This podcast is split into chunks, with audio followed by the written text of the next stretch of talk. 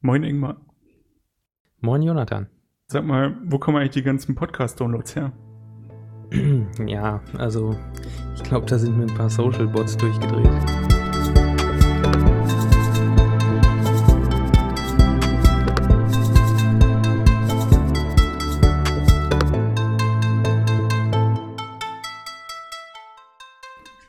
Folge 5.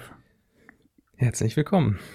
Voll krass. Also, äh, ich habe irgendwie gar nicht gedacht, dass wir fünf Folgen schaffen. Echt Am nicht? Anfang. Nee, ich war irgendwie ein bisschen, ich dachte so, irgendwann verliert man die Lust. Aber Mhm. ähm, es macht Spaß und deswegen machen wir heute was, was auch Spaß macht, nämlich Metriken und Genau. Monitoring. Aber erst würde ich noch ein bisschen Follow-up machen. Ja. Ähm, vor allem diese Docker-Sicherheitslücken, die immer durchgereicht werden in letzter Zeit. Ja, kommt echt viel, ne?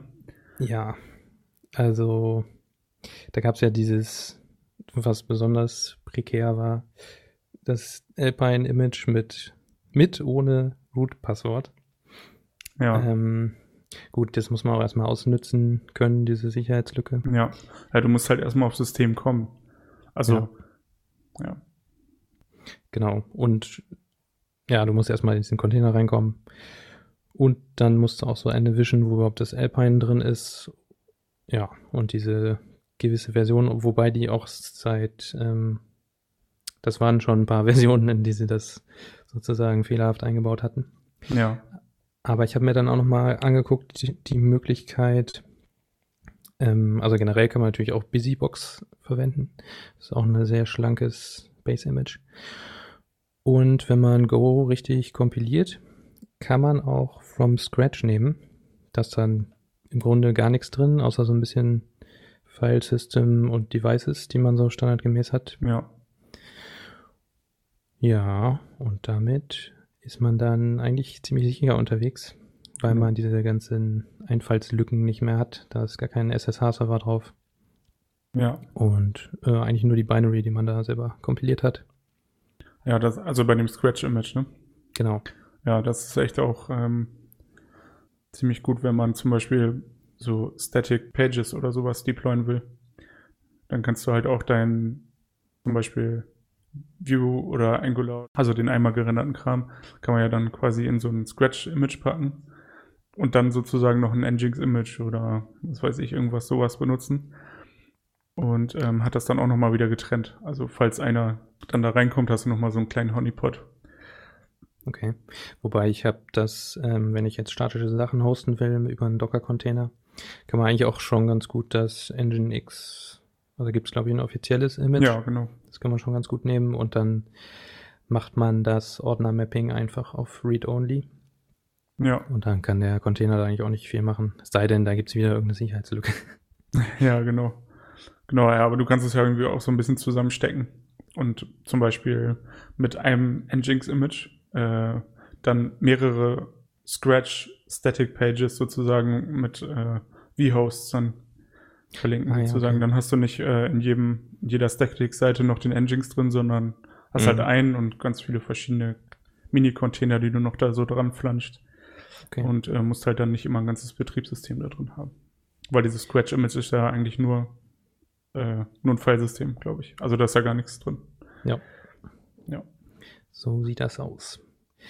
Und ich wollte auch noch mal so ein Beispiel-Repository machen. Da habe ich schon was vorbereitet, aber das gibt's noch nicht auf GitHub. Da bin ich noch nicht ganz fertig geworden mit. Also Also jetzt für Go, oder? genau, für Go habe ich so ein bisschen ausprobiert. Ein HTTP-Server. Ein HTTP-Client ist dann wieder so eine Spezialsache. Da muss man dann sich erstmal von einem anderen Image die Root-Zertifikate holen. Sonst ja. kann nämlich der Client keine HTTPS-Requests machen. Also so ein paar kleine Kleinigkeiten, die man beachten muss Ja. einfach. Ah, okay. Fall spannend. Hauen wir dann in die, äh, in die Shownotes. Ja, ich weiß nicht, ob ich das rechtzeitig hinkriege, sonst muss man das in einer zukünftigen Folge nochmal erwähnen. Ja, stimmt. Könnt es einfach bei Twitter nachrechnen. Da folgen uns ja jetzt auch ein paar Bots. Genau. Dann war noch Google I.O. Ich weiß nicht, ob du das verfolgt hast unter dem Kotlin-Aspekt. Das war, glaube ich, recht spannend. dass Google da jetzt immer mehr auf Kotlin setzt. Genau. Ja, also die, ähm, dieser Weg wurde ja schon länger jetzt angefangen, dass sie immer mehr in diese Richtung gehen, vor allem auch für Android-Entwicklung, ähm, aber auch verschiedene andere Sachen, also ähm, äh, auch im Backend und so weiter benutzen sie das mehr. Mhm. Und ähm, genau. Ich bin auf jeden Fall gespannt. Ähm, was wir halt so in der Praxis immer merken, ist, dass Kotlin halt immer länger kompiliert als Java, weil halt, weil es einfach zwei Schritte sind. Okay. Und ähm, da bin ich mal gespannt, wie sie halt in Zukunft diese, ob, ob das irgendwann mal quasi nativ direkt kompiliert wird. Dieser Weg ist, glaube ich, auch mhm. schon irgendwie angedacht, aber nicht so einfach. Ja klar, wenn man sich das so überlegt, ähm, irgendwie muss das noch in Java übersetzt werden erst und genau, das dauert natürlich ja. auch mehr als null Zeiteinheiten. Genau, ja, momentan ist das ja so, dass quasi äh, der Kotlin-Code in Java-Code umgewandelt wird mit ganz viel äh, ganz viel Hacks drin, sage ich mal. Und das wird dann halt vom Java-Compiler kompiliert. Und ich glaube, sie arbeiten, also JetBrains arbeitet schon daran, dass das äh, in einem Step direkt durchkompiliert werden kann. Ähm, okay. Genau, im Zusammenhang, glaube ich, auch mit diesem Kotlin Native-Kram und so, dass man dann, das geht ja, glaube ich, das geht ja auch schon, dass man iOS und Android für iOS und Android kompiliert und sowas. Und ähm, aber da ist auf jeden Fall viel, äh, äh, ja, viel Neues im Kommen, so die nächsten Jahre wahrscheinlich noch. Was ich noch ganz interessant fand, war in Bezug jetzt auf Google Fuchsia, dieses alternative Betriebssystem, ja. was sie entwickeln. Da haben sie nochmal explizit gesagt, das ist kein Ersatz für Android. Ja. Ähm, das hat mich so ein bisschen, also ja, ich kann es einerseits nachvollziehen, aber ich frage mich mittlerweile, wofür sie das überhaupt mhm. entwickeln, dieses Betriebssystem. Mhm. Weil, soweit ich weiß, diese ganzen Google Home Sachen auch, diese nicht Smartphones. Das läuft ja eigentlich auch alles auf Android, oder? Ähm, ja, zum Teil, glaube ich, ne? Ich weiß das gar nicht genau. Würde ich jetzt mal so von ausgehen. Ja. Also. Kann man auf jeden Fall von ausgehen. Also die meisten Sachen werden sie schon über Android machen. Ähm, ja, aber es ist ja mit Google immer so, die erfinden tausend Sachen und schmeißen es dann ein halbes ja. Jahr wieder weg, ein halbes Jahr später. Ähm, ich finde das eigentlich ganz spannend. Also ich glaube, das hat ja am Ende auch irgendwie was mit diesem Chrome OS zu tun. Ähm, dass sie das äh, Fuchsia da die Chrome OS so ein bisschen ersetzen soll, aber so richtig was gesagt haben sie da nicht. Ne? Ja. Das stimmt, ja. Jo, dann noch ein Dank an Unterstrich Mappel Unterstrich auf Twitter, die oder der uns Bescheid gesagt hat oder na doch, hat, ähm, dass unser Pocketcasts-Feed nicht richtig funktioniert hat. Also, wenn ihr das jetzt hört, in Pocketcasts, wir haben es gefixt, juhu. Und danke nochmal an Mappel. Mappel. Ja. Sehr gut. Äh, du hast einfach den Support angeschrieben und die haben es dann irgendwie das gefixt. Das ging sehr oder? fix. Ja. Innerhalb von einem Tag war das dann durch. Krass. Dann ein paar Screenshots geschickt von Pocketcasts und von anderen Podcast-Apps und dann haben sie es wohl eingesehen. War da irgendwie noch ein alter Feed drin oder wie? Ja, irgendwie, also keine Ahnung, kann sein. Weil wir haben ja einmal, glaube ich, die Feed Domain, äh, den, den, äh, die URL geändert. Ja, der Feed war, glaube ich, auch mal nicht iTunes-kompatibel ja, genau. am Anfang, als wir noch so ein bisschen da dran rumgedoktert ja. haben. Kann sein, dass sie das da einmal gecached haben und seitdem hat der Server von Pocketcast das nicht richtig verarbeitet und dann mussten sie ihn einmal treten und seitdem funktioniert es wieder. Okay. Kennt man, der große Hammer und danach geht's. Ja. Ja. ja ähm, okay. Ähm, grundsätzlich wollten wir ja so ein bisschen über Metriken heute quatschen. Und wir haben auch nicht so einen richtigen Ablauf. Deswegen, nee. ähm, ja, Metriken, Metriken und Monitoring. Ähm, ich finde ja, also man muss ja immer unterscheiden zwischen diesem Distributed, Distributed äh, Logging und ähm, Distributed Tracing gibt es ja auch noch. Äh, ja. Und dann hat man ja noch Metriken. Also eigentlich sind das ja so drei Gebiete.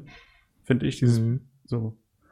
Ähm, oder teilt man das eher so in Metriken und dann Monitoring hat mehrere Gebiete?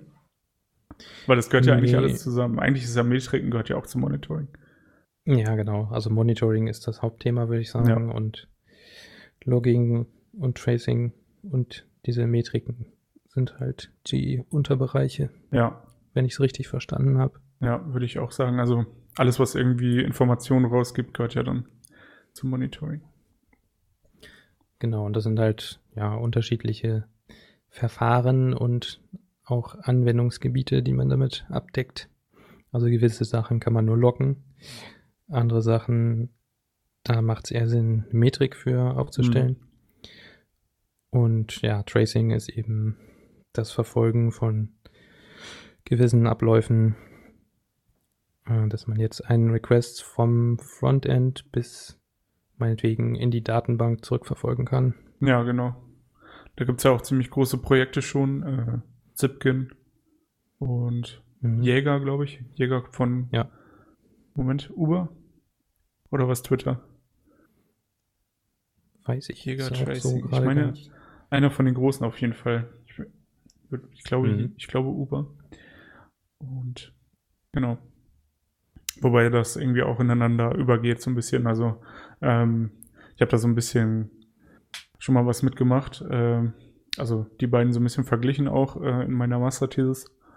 Und Mhm. ähm, ja, haben, da haben wir halt so, hab ich halt so ein bisschen mit beiden gearbeitet und viele, Le- viele Bibliotheken, die zum Beispiel Zipkin unterstützen, kann man auch mit Jäger benutzen. Das ist dann quasi nur ein anderer Aufsatz noch. Also man hat immer so diese Tracing Library und dann noch so ein Add-on dazu, der dann halt für den einzelnen, ähm, für den einzelnen Tracing-Anbieter sozusagen ist. Also.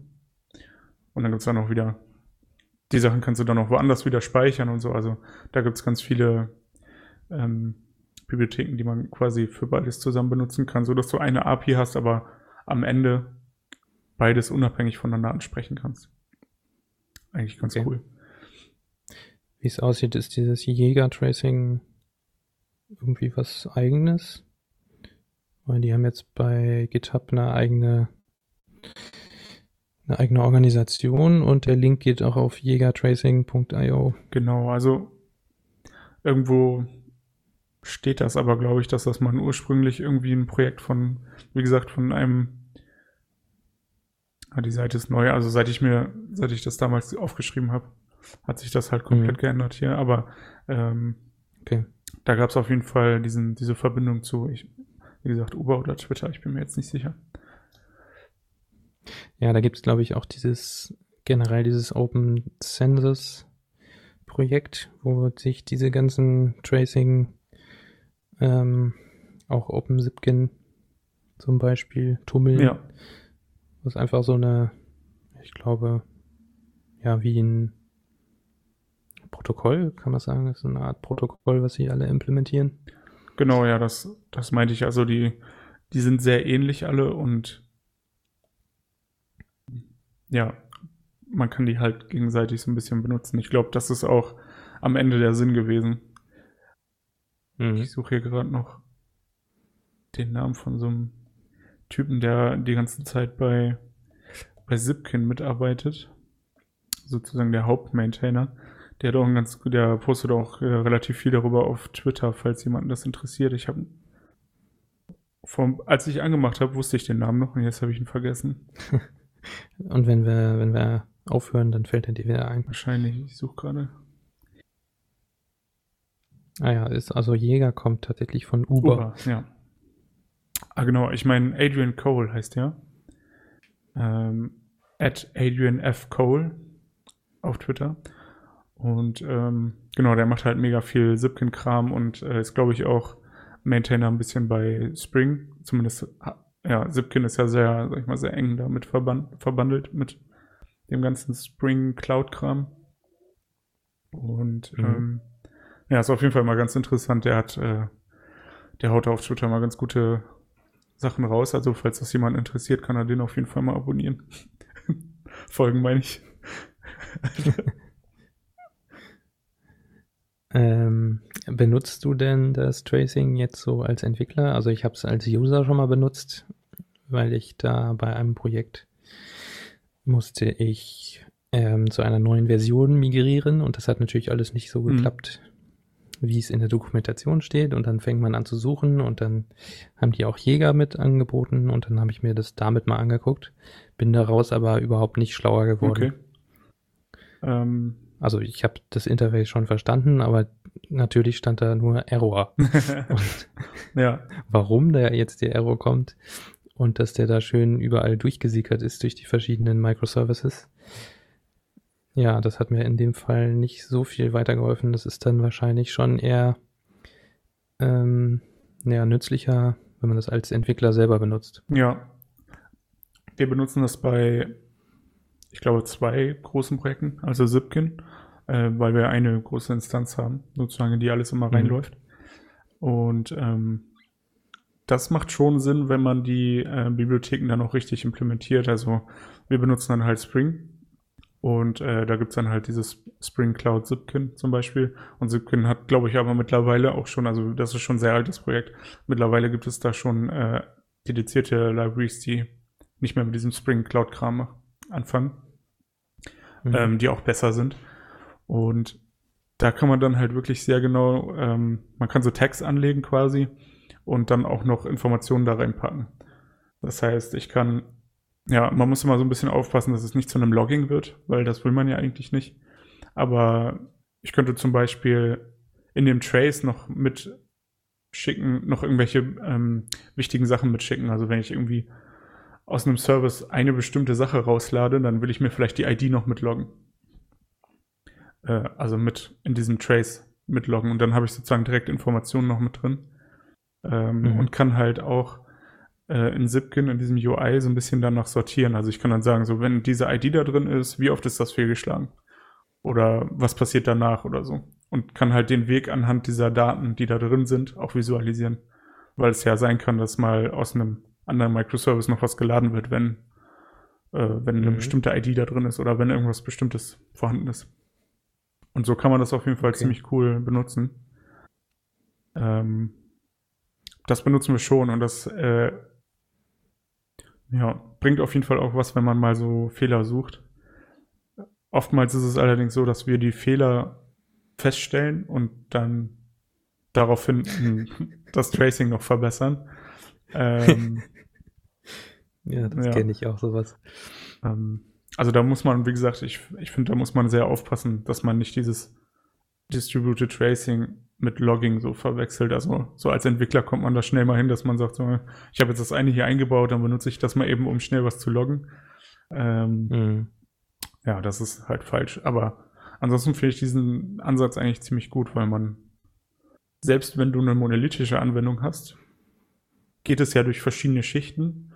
Und man kriegt Ja. auf jeden Fall, was man, was man auf jeden Fall visualisiert bekommt, ist, ähm, wenn man sozusagen innerhalb von Schichten so einen Loop hat oder immer hoch und runter geht oder so. Also meinetwegen äh, Service Layer und Datenbank Layer und das geht die ganze Zeit so komisch hin und her. Ähm, Mhm. die Aufrufe dann, ja, daraus kann man ja auch schon immer ein bisschen Rückschlüsse ziehen, in welcher Reihenfolge Dinge passieren. Selbst wenn, also da kann ja auch schon irgendwas asynchron gemacht werden und auch da macht es eigentlich schon ein bisschen Sinn. Je nachdem, wie komplex die Abläufe sind. Deswegen, ja, Ja, ich denke auch, je komplexer man da so ein Setup hat, desto eher bringt einem dann so ein Tracing auch was. Also ja, je Ja, komplexer klar. die Anwendung, desto eher bringt einem das Tracing was. Wenn man jetzt nur einen simplen, eine simple API hat, naja. wird einem die nicht so Nee, viel Also wenn bringen. du nur zwei Steps hast oder so, was Ja. willst du da visualisieren? Ne? Das bringt halt gar nichts. Dann ist es einfach das falsche Tool. So. Kann man es besser Mhm. loggen oder sowas. Genau. Ja, und der Aufwand, das halt einzubauen, ist halt auch nicht zu Ja. unterschätzen. Ja, ja, das stimmt schon. Ist ja auch dann wirklich die, die Frage, wie langfristig dieses Projekt ist. Ne? Also, das ist, glaube ich, Mhm. das Ding. Die, ähm, das Coole fängt, finde ich, immer an, wenn man die Sachen wirklich komplett miteinander verbindet. Also wenn man dieses, wenn man Metriken sammelt, wenn man loggt und wenn man halt mh, wirklich Tracing macht, weil dann, dann fängt es an, halt irgendwie richtig zusammen zu arbeiten, sag ich mal. Wir haben diese, ähm, diese Traces erzeugen ja immer so eine äh, Unique ID. Und ähm, die kann man dann zum Beispiel auch loggen für den Request. Und wenn ich im Logging halt feststelle, dass irgendwelche Fehler ähm, auftauchen, dann kann ich halt einfach diese Trace-ID nehmen und dann in das Trace Dashboard, in das Tracing, Tracing Dashboard gehen und äh, danach suchen und dann sehe ich sozusagen den Ablauf und habe auf der anderen Seite die Logs und kann halt wirklich verfolgen, was wann passiert ist.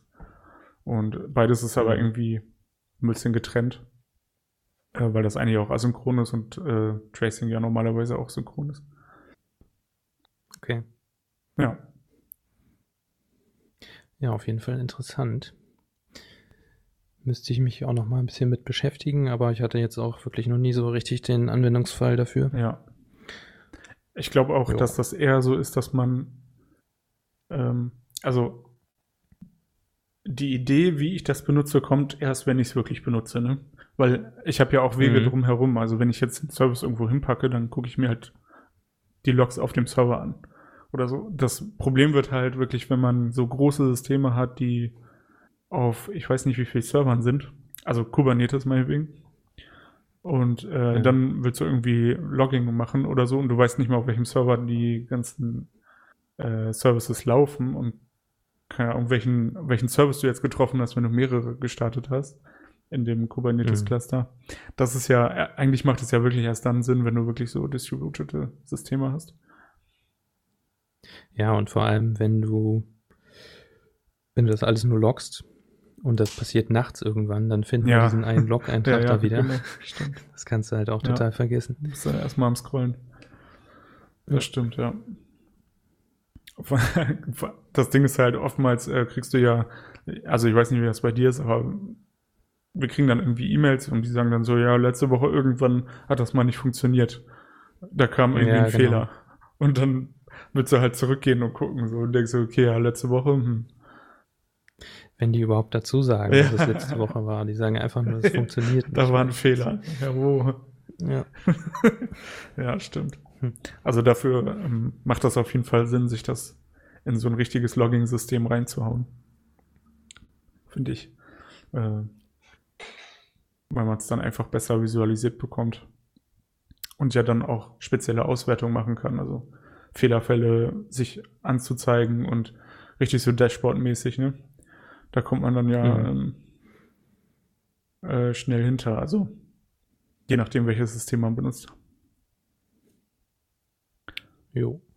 Ähm, das, was du gesagt hast, dass man das, den Nutzen erst sieht, wenn man, wenn man es wirklich benutzt, das hatte ich auch bei den Metriken. Ich habe das halt irgendwann mal so, bin ich da drauf gestoßen, ähm, wenn man jetzt seine API oder was weiß ich monitoren will, kann man das ganz gut mit Prometheus machen. Und da richtet man ja auch so Metriken ein. Ja. Und dann habe ich überhaupt erst verstanden, was das Ganze soll, als ich das selber implementiert und dann hinterher auch ausgewertet habe. Wenn dir das erst so einer sagt, ja, benutze mal Metriken, dann gut, weiß man auch gar nicht direkt, was man damit machen ja, soll. Stimmt. Es ist ja auch von Anwendung zu Anwendung wieder unterschiedlich, was da jetzt ja. Sinn macht. Wie wenn du jetzt User-Logins oder ähm, häufig ist, ist, ja bei so Metriken oder gibt es ja bei Prometheus gibt es zumindest unterschiedliche Visualisierungstypen. Mhm. Grafana meinst du, ne? Oder oder meinst du? Nee, also das Ganze fängt ja schon irgendwie bei Prometheus an. Wenn du diese Metriken anlegst, kannst du schon sagen, ist das ein Counter? So, ja. hm. Ist das ein Tacho? Also im Englischen heißt das dann Gauge. Oder ist das ein Histogramm? Ja. Und das musst du dir halt schon vorher überlegen. Und es passt zu unterschiedlichen Aspekten, passt dann halt immer die entsprechende Visualisierung. Also wenn du jetzt so einen Counter hast, also ein Counter ist es nicht, ähm, wie viele User zurzeit gerade eingeloggt sind auf deiner Seite zum Beispiel, dann wäre das so ein Tacho, also so ein Gauge. Ja. Hm. Und ein Counter wäre zum Beispiel für wie viele Requests oder wie viele Logins gab es insgesamt schon mal. Ja, genau. Oder wie viele 200er Responses und sowas. kann man ja ganz gut counten. Ja, genau. Ja, das wäre dann auch schon wieder so ein. Ja, wobei, das könnte man auch mit, mit einem Histogramm abbilden. Mhm, stimmt. Dann kannst, hast du da gleich die Zeit drin, wie lange deine 200er Antworten gedauert haben. Ja. ja, ja, das erfordert immer so ein bisschen Fingerspitzengefühl, wie man die Sachen am Ende anlegt und welche Informationen man, also welche Informationen wirklich sinnvoll sind. Ich glaube, also man fängt erstmal an, irgendwie äh, voll viel zu, zu äh, wegzuspeichern. Finde ich jedenfalls. Und irgendwann merkt man so, die Hälfte davon braucht man gar nicht und man braucht eigentlich ganz andere Sachen oder so. Also das, Ja, genau. ja, man muss da so ein bisschen reinkommen. Das kriegt man nie beim ersten Mal so hin, wie man es Ja, dann wirklich braucht. Genau, also so ging es mir auf jeden Fall auch. Ja. Ich hatte zum Beispiel in einem Projekt, da werden Tasks und Incidents verfolgt. Und dann hatte ich das aber nicht, also weil es über so einen Message Broker ging, habe ich dann nur Messages erstmal gezählt. Und dann ist mir hinterher aufgefallen, ja, du musst das eigentlich mal nach Tasks und Incidents trennen. Sonst kannst du mit dieser Messages auch nicht so viel Ja. anfangen. Und hinterher kann man natürlich auch, wenn man jetzt doch die gesamten Messages raus haben möchte oder wissen möchte, wie viel das sind, kann man die ja einfach zusammenzählen, die beiden Metriken. Und dann hat man auch wieder diese aggregierte Metrik der gesamten Messages. Aber das ist mir bisher wirklich jedes Mal passiert, dass ich irgendwie erstmal sogar zu wenig gemacht habe oder das nicht granular genug gemacht habe. Mhm. Also da muss man schon echt ein bisschen Gehirnschmalz reinstecken in die ganze Sache. Ja. Ja, genau. Also, wie gesagt, man, ich finde, man kommt halt dahinter mit der Zeit. Das ist halt wirklich so.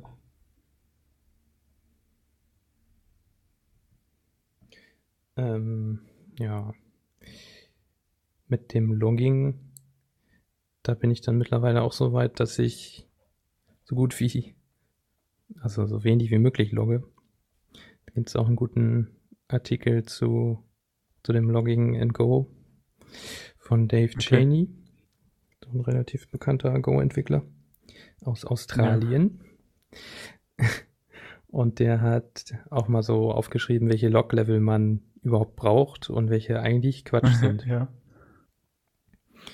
Das fand ich auch ganz interessant, so dass nämlich eigentlich, also so ein,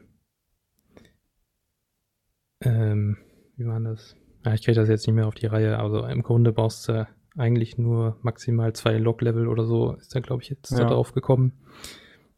Es diese, gibt ja dann Libraries, da hast du irgendwie fünf verschiedene Ja, genau. Log-Level Also, und man weiß auch gar nicht so genau, wo man jetzt was loggen soll. das stimmt, ja. Ja, vor, vor allem, also, es gibt ja mal so Debug-Info. Was hat man noch? Ja, genau. F- äh, Warning, Warning, Error und Fatal, glaube ich, noch. Ja, genau. Also da- das ist halt auch wirklich so, dass man eigentlich sich, also gefühlt beschränke ich mich selber auch meistens auf Info oder äh, und wenn du welche, wenn du Log-Level, also Logs in der Entwicklung hinzufügst, dann ist es ja eh so, dass man die zumindest, ähm, finde ich es immer gut, wenn man die nicht braucht. Also wenn sie wirklich nur zum Debugging während der Entwicklung waren, dass man sie dann auch wieder rausnimmt und dass sie auch nicht in den Produktivcode reinkommen. Deswegen finde ich diese Mhm. Log-Level-Geschichte auch oft irgendwie ein bisschen dumm. Also die Infologs will ich immer haben und die anderen sollen sowieso nicht reinkommen. Ja, So. Und wenn es ein Error ist, dann gibt es halt einen Error-Log. Ja. Stimmt schon irgendwie, dass das dann nur zwei sind. ja, und vor allem, also wenn du einen Error loggst, dann ist das ja auch meistens so, dass du den irgendwie behandelt hast. Ja, dadurch. genau, stimmt. Und ja, dann hast du ihn ja eigentlich schon behandelt. Also wozu loggst Ja, du ihn dann stimmt. noch? Also eigentlich ist es meistens Ja. Quatsch. Dieses, das meiste Logging ist eigentlich Quatsch. Da muss man sehr, sehr genau drüber nachdenken, ob man es jetzt Ja. wirklich braucht. Ja, das stimmt natürlich. Da habe ich, Und wer sich das überhaupt hinterher alles Ja. angucken soll. ja, wenn man Errors loggt, dann ist das eigentlich immer ein Zeichen dafür, dass man irgendwas nicht richtig gemacht hat, ne? Weil man wahrscheinlich so einen zu generischen Catch gemacht hat. Also, so, du weißt nicht genau, was da alles passieren kann, deswegen loggst du ihn einfach mal. Ne, so fürs gute Ja, Gefühl, genau. damit du beim nächsten Mal weißt, was Mhm. los gewesen ist. Äh, aber guckst es dir nie wieder an und hast dann halt einen bestimmten Fehler vielleicht gar nicht gehandelt, richtig? Ja, oder wenn an einer anderen Stelle was schiefgegangen ist, dann guckst du dann nochmal auf den Server und so, ah ja, okay, da wurde ein Error gelockt. Dann lag das wahrscheinlich ja. daran. genau. Stimmt. Ja, hast du eigentlich recht. Und da muss man sehr aufpassen, das ja. stimmt schon. Ähm, vor allem, wenn du die Logs so mega bloatest, dann kannst du halt auch nicht mehr debuggen. Also, äh, wenn die ganze Zeit nur durchscrollt, so, dann bringt das da halt fast nichts ja. irgendwie. Nee, genau. Ich hatte ähm, eine Library geschrieben, die Kollegen benutzt haben, die ein explizites Debug-Flag hatte. Also, das wirklich nur zum Debuggen ja. gedacht war. Und eines Tages ist dann ein Container durchgedreht, weil dann der Broker nicht mehr da war und meine Library hat halt nur noch im Millisekundenbereich, habe ich glaube ich schon mal erzählt, ähm, gelockt, dass der Broker nicht erreichbar ja. ist. Und dann hast du da irgendwie mit drei Millionen Einträge und du weißt gar nicht, wie du überhaupt in diesen Zustand ja. gekommen bist. Ja, genau, das vor allem ja, wenn die dann noch rausrotieren, dann bist du da am alte Logdateien wieder aufmachen, um zu gucken. Ähm, also wenn ja. sie denn rausrotieren, ja. Und ansonsten scrollst du ewig hoch. Ja. Das ist alles dumm.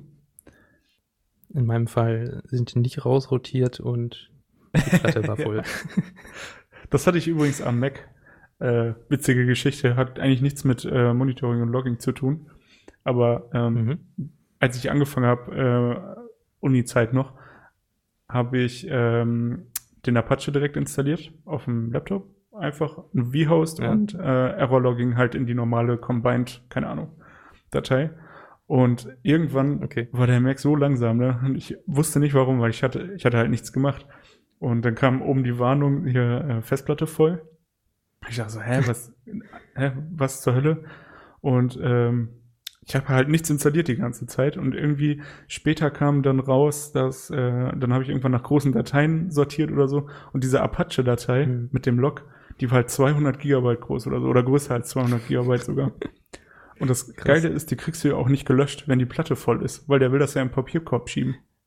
Das geht also nicht. Ja, ne? du, okay. du musst die Du musst erstmal was ja, anderes Also löschen. entweder müsstest du 200 Gigabyte freimachen, um das Ding zu löschen ordentlich. Äh, mhm. ja, oder du schiebst das halt nach Dev 0, so, um es zu löschen. Das war dann so mein, das Einzige, was ich machen konnte, einfach direkt weg. Ähm, ja. Aber damit rechnest du ja auch so, nicht, irgendwie. So Unix- und Linux-Systeme mit voller Platte sind echt eklig. Ja. Also, aber das ist ja schon ein bisschen themenrelevant, weil da muss man sich ja auf jeden Fall Gedanken drüber machen, wenn jetzt meine Anwendung so viel lockt. Äh, klar, Speicher ist irgendwie günstig und alles, aber wenn der da wirklich über Nacht mal so eine Platte vollschreibt, das kann doch schon ja. Unschöne ja. Folgen haben. Unter Umständen kommst du ja gar nicht mehr richtig drauf dann. Also wenn er richtig zumacht, dann, ja. dann bist du erstmal irgendwie ja, ausgesperrt. Ja, dann ist ja. erstmal doof. das stimmt, ja. Ja, C-File ist, glaube ich, auch so ein ähm, so ein Dateisync-Zeugs, was man sich auch selber hosten mhm. kann. Und das generiert auch immer freudig Logdateien, die man dann irgendwann wegschmeißen kann. Und dann hat man auch wieder so 8 GB frei auf Platte. das ist immer interessant. Ja, auf jeden Fall alles spannend. Also da macht es in jedem Fall immer Sinn, äh, irgendwie so ein Logging, ähm, also ein Tool dafür zu benutzen. Zum Beispiel äh, Greylog ist Open Source komplett und darunter kann man das mit einer MongoDB oder mit äh, äh Elasticsearch benutzen. Und mhm. dann hat da hast du halt auch das Dashboard direkt drin. Also das ist so ein bisschen so ein Ersatz für diesen Elk-Stack. Also, ähm, Elasticsearch, Logstash und Kibana. Das sind, glaube ich, die drei. Ne? Mhm. Ähm, ja. Also wir benutzen Greylog und oder ja, ich fand das bisher ziemlich einfach zu benutzen. Das ist halt so, du hast halt ein UI und machst alles darüber und hast halt nicht so drei verschiedene Stellen, an denen du irgendwas machen musst. Ähm, hm. Das müsste ich mir dann auch mal angucken. Ich habe bisher auch immer mit dem Elk-Stack gearbeitet. Ja, ja, das Problem ist ja, dass er, wenn der, wenn du nicht kaufst, dann hast du kein Security und sowas. Musst du das irgendwie immer anders schützen. Ja, gut, in meinem Fall wäre es jetzt sowieso alles äh, Server intern Ja. gewesen. Von daher, ja, wär's, also und zum Ausprobieren war es sowieso dann nicht so kritisch. Ja, stimmt. Und das, wo da das Problem war, ist, dass die gar keinen richtigen Docker-Support so hatten. Da gab es immer dann nur so Third-Party Docker-Compose-Dateien, die irgendwie rumflogen. Mhm. Und dann hatte ich das mal eine Woche laufen und dann ist da irgendwo in diesem einen Teil von dem Elk-Stack die JVM über die Stränge geschlagen mal wieder. Und das ganze Ding ist abgeschmiert. Ja, okay. Ja. Ja, Von daher werde ich mir dann das Greylog auch mal angucken.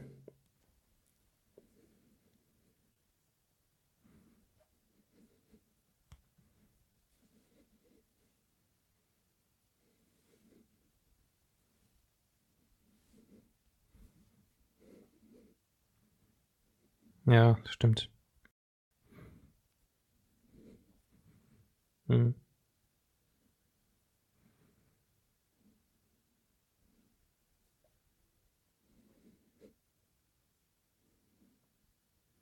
Okay.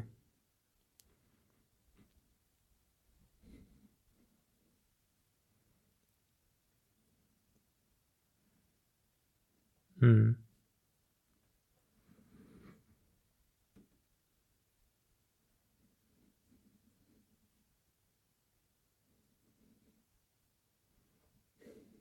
Ah, okay. Das gefällt mir.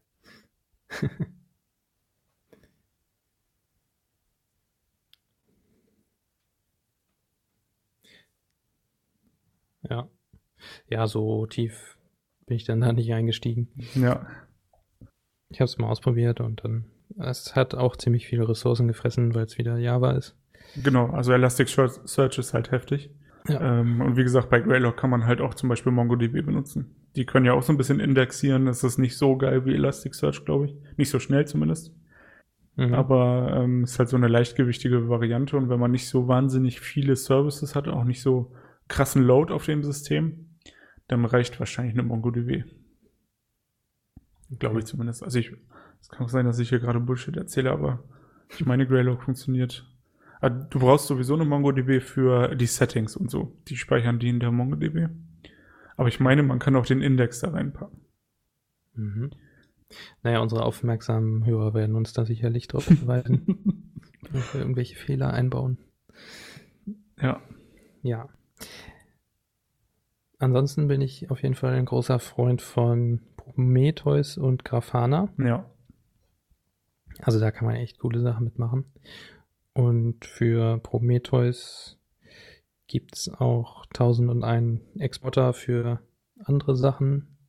Also jetzt zum Beispiel irgendwie so Hardware-Sensoren vom Server, irgendwelche Web-Requests, die man ausführen möchte, um eine API zu testen oder ein SSL-Zertifikat im Auge zu behalten. Ähm, also da kann man echt theoretisch alles mitmachen. ja, Es sind dann halt nur ja, Metriken, die man überwachen kann. Kann man sich dann, wenn man es in Grafana eingebunden hat, über diverse Kanäle sich auch Alerts schicken, wenn bestimmte Schwellen über- oder unterschritten werden. Kann man auch mit sämtlichen mathematischen Formeln, Summen, äh, Durchschnitt, Minimum, Maximum, alles Mögliche berechnen. mhm.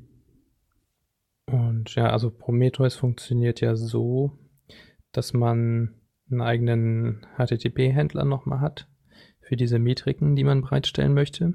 ja, Und Prometheus äh, fragt dann halt diesen HTTP-Händler ab, der meistens unter slash Metrics läuft. genau, ja. Also es ist nicht so, dass man irgendwohin Metriken hinschickt, sondern man stellt die einfach nur bereit und wenn Prometheus eine bestimmte Konfiguration hat, dann oder man kann in der Prometheus-Konfiguration einstellen, wie oft diese Endpoints abgefragt werden sollen und dann macht er das auch. Ja, und da kann man in Grafana schön Prometheus als Datenquelle angeben. Ich glaube, da kann man auch, kann man in Grafana auch Elastic einbinden. Ich glaube schon, oder? Weiß ich gerade gar nicht, ob man das direkt ansprechen kann. Ich glaube, man braucht äh, ja irgendwie so eine API dafür, ne? Hm, Ich meine, ähm, Prometheus stellt doch irgendwie so eine äh, so eine API zur Verfügung, die dann Grafana benutzt. genau. Such-API. Also es kann natürlich sein, dass äh, Grafana ein Elasticsearch-Plugin hat oder so. Ja, kann auf jeden Ja. Fall. Also Grafana unterstützt auch also Azure Monitoring, CloudWatch, Elasticsearch, Graphite, InfluxDB und so weiter. Kannst auch direkt eine MySQL-Datenbank dran bauen. Okay. Ja, klar, im Grunde hast du ja bei Grafana auch nur die Query-Felder, ne? Und dann daraus baut sich dann Ja. äh, der Graph auf. auf. Da gab es jetzt auch noch mal ein großes Update mit der Version 6. ja.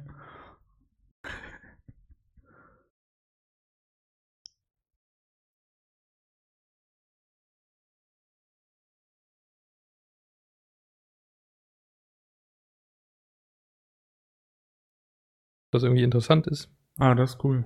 Also man muss jetzt nicht extra erstmal ein Dashboard anlegen und dann eine Visualisierung reinpacken. Also man kann dann direkt da loslegen. Ja. Das ist cool, dann kann man nichts kaputt machen, ne? Ja, das auch. ja. Weil ähm, bei mir war das dann oft so, dass ich irgendwie was Bestehendes genommen habe und das nochmal geändert habe oder so und dann hat das nicht mehr funktioniert und dann wusste ich nicht mehr, wie das alte war und so. ja. Da muss man dann immer ein bisschen aufpassen.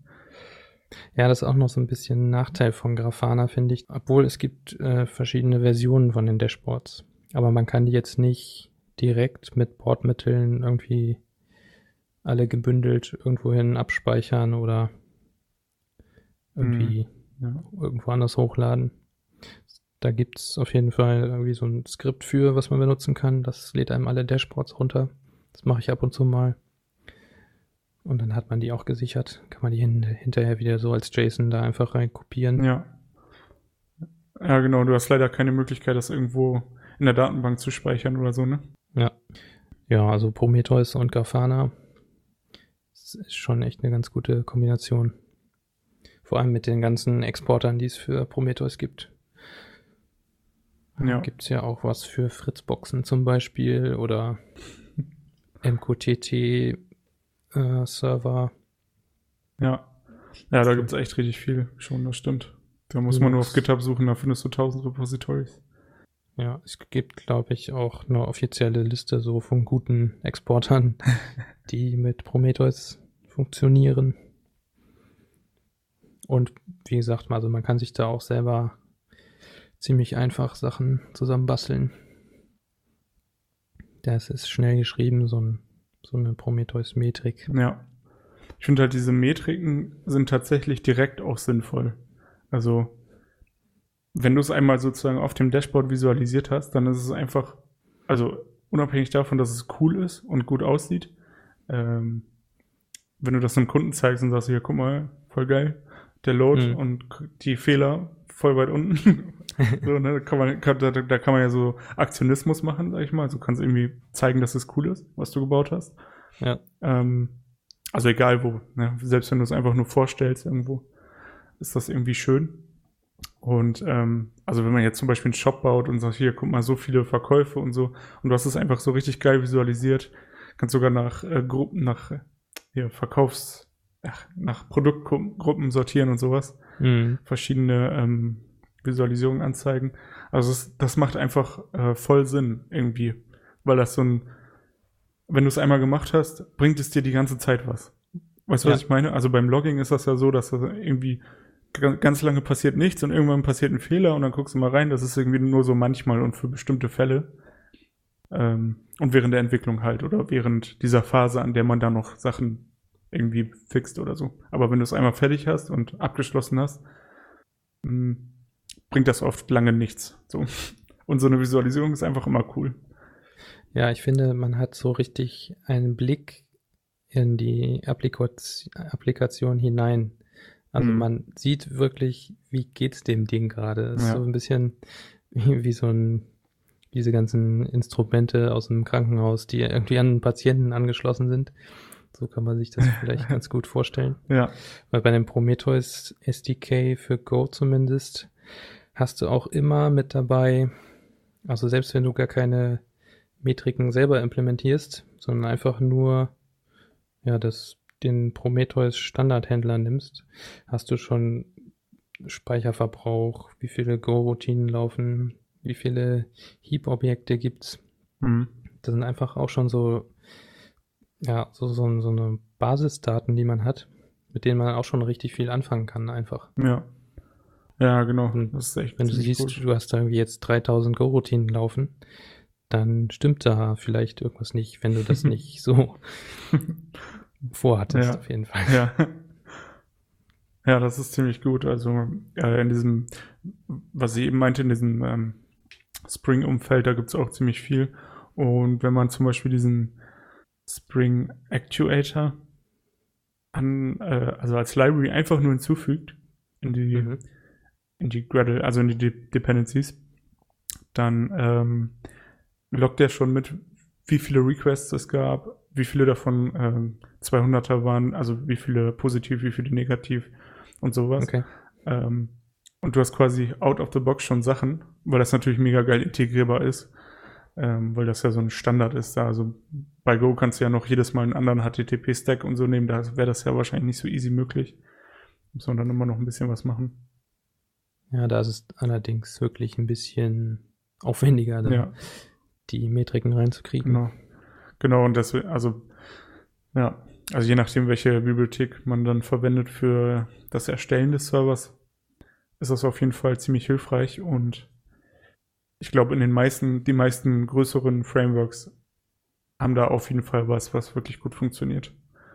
Und ohne großen Aufwand. Also ich tue es einfach rein und habe schon Infos. Und das ist halt mega nice. Dann muss ich nur noch das Setup machen, muss nur noch Prom- Prometheus quasi irgendwo hin installieren, ihm sagen, wo er die Metriken abholen soll und dann, keine Ahnung, habe ich einen halben Tag Arbeit und habe schon ein cooles Dashboard. Also Ja. sollte man immer drüber nachdenken. Vielleicht auch so als Tipp zum Einstieg, dass man gar nicht eigene Metriken direkt implementiert, Ja, sondern stimmt. einfach mal das Standardding einbindet und dann kann man eigentlich schon viel sehen, was die Anwendung gerade macht. Ja. Vielleicht könnten wir da so ein, so ein ganz simples Repo noch anlegen mal. Einfach mit so einem Docker Compose Script für Prometheus, einfach so ein fertiges Teil. Ja, stimmt, das können wir mal machen. Also es gibt mit Sicherheit viele Getting Started Dinger, aber so, so eins, wo man nichts machen muss, sondern man ruft es einfach auf und kann dann rumspielen irgendwie. Ja. Das ist mal eine gute Idee. Gut. Ja, dann gibt's noch so andere Sachen, die hatte ich mir jetzt aber nicht. Also mynetdata.io, das sieht ganz schick aus, wenn man jetzt so einen Server nur äh, sich angucken will, was der so gerade macht, CPU, RAM, Festplatte und so Mhm. weiter. Und dann habe ich neulich auf Heise irgendwas von sensu.io, das habe ich aber mir nicht richtig angeguckt, muss ich sagen. Das war aber, aber gerade irgendwie in der Presse. Ja, okay. Da müsste man nochmal gucken, was das ist. Aber da kann ich jetzt nichts zu sagen. Okay. Habe ich ehrlich gesagt auch noch nie gehört. Äh, Glaube ich zumindest. Was ich noch, äh, was ich noch erzählen kann, falls man Docker oder Kubernetes oder so benutzt, kann man äh, ganz gut C-Advisor benutzen. Der ist gut. Äh, der kommt auch von Google. So, und ähm, da macht man dann quasi auch nichts. Äh, alle Container, die auf dem Server sind, die in diesem Cluster sozusagen erreicht werden können von C-Advisor, werden quasi automatisch ausgewertet. Und also wie viel Genau. CPU, die, also wie viel Ressourcen die verwenden und so weiß. Und ähm, das sind auch so Metriken, die du umsonst mitnimmst, ohne großartig was zu machen. Das ist echt ziemlich cool. Ja, da habe ich mir auch schon ein Grafana Alert für CPU-Verbrauch von Containern Ja. auf jeden Fall eingerichtet. Ja. Manchmal schaffen so ein paar Pipelines das zu übersteigen, aber ja, das ist ja sehr kurzweilig eigentlich nur. Ja. Ja, dieses Alerting haben wir jetzt gar nicht so richtig angesprochen, ne? fällt mir gerade ein. Das ist ja eigentlich so das, warum man den ganzen Kram eigentlich macht, warum man das so alles automatisiert. Also gerade dieses Metriken sammeln. Du guckst ja jetzt nicht 24 äh, Stunden auf dein Dashboard und denkst, wow, geil. Ich, äh, guck, guck, guck, also um 8 Uhr morgens kommen drei neue Requests rein, äh, sondern ja. ähm, man will ja eigentlich diesen, diesen Moment rausfinden, wo es crasht oder benachrichtigt werden, bevor das erreicht ist, sage ich mal. Bevor die Ressourcen ausgeschöpft sind, die der Server anbietet oder die Server. Mhm. Und ähm, deswegen, also alle Tools, die wir genannt haben, jetzt für die Visualisierung, äh, Grafana kann Alerting. Und genau. Also fängt mit E-Mail an ja. und geht bis zum Threema Push Gateway. Ja. Ja, das ist echt ziemlich nice. Also da kann man sich ziemlich viel Kram zusammenbauen. Und ich glaube, man kann auch schon Alerts direkt im Prometheus.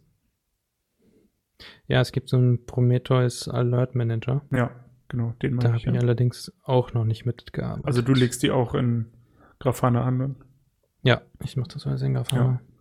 Und genau, man kann sogar auch zum Beispiel, falls man jetzt nur Logging benutzt, Greylog oder so, kann das halt auch direkt, also du loggst da rein und wertest quasi die Logs aus.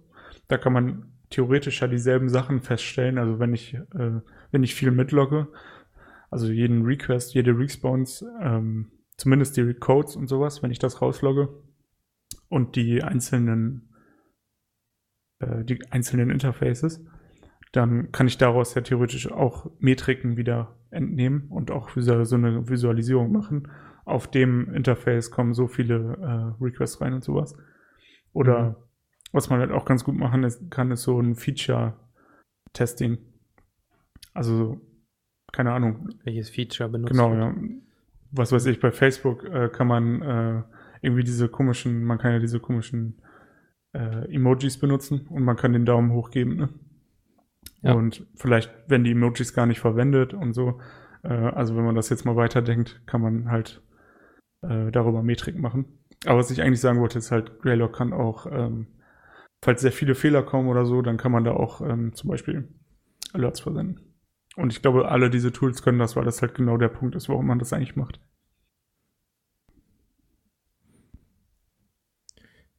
Jo, glaube, wir sind langsam auch schon wieder am Ende angelangt. Schon wieder eine Stunde. hey, lass mal 20 Minuten machen. so wir, wir, können uns nicht stoppen. Nee. Dann bis zum nächsten Mal zu Code and Chip. Macht's gut. Folgt uns auf Twitter, Mastodon. Die Folgen gibt es auch als YouTube-Videos, wenn ihr auf sowas steht. Und dann bis zum nächsten Mal. Tschüss. Ciao.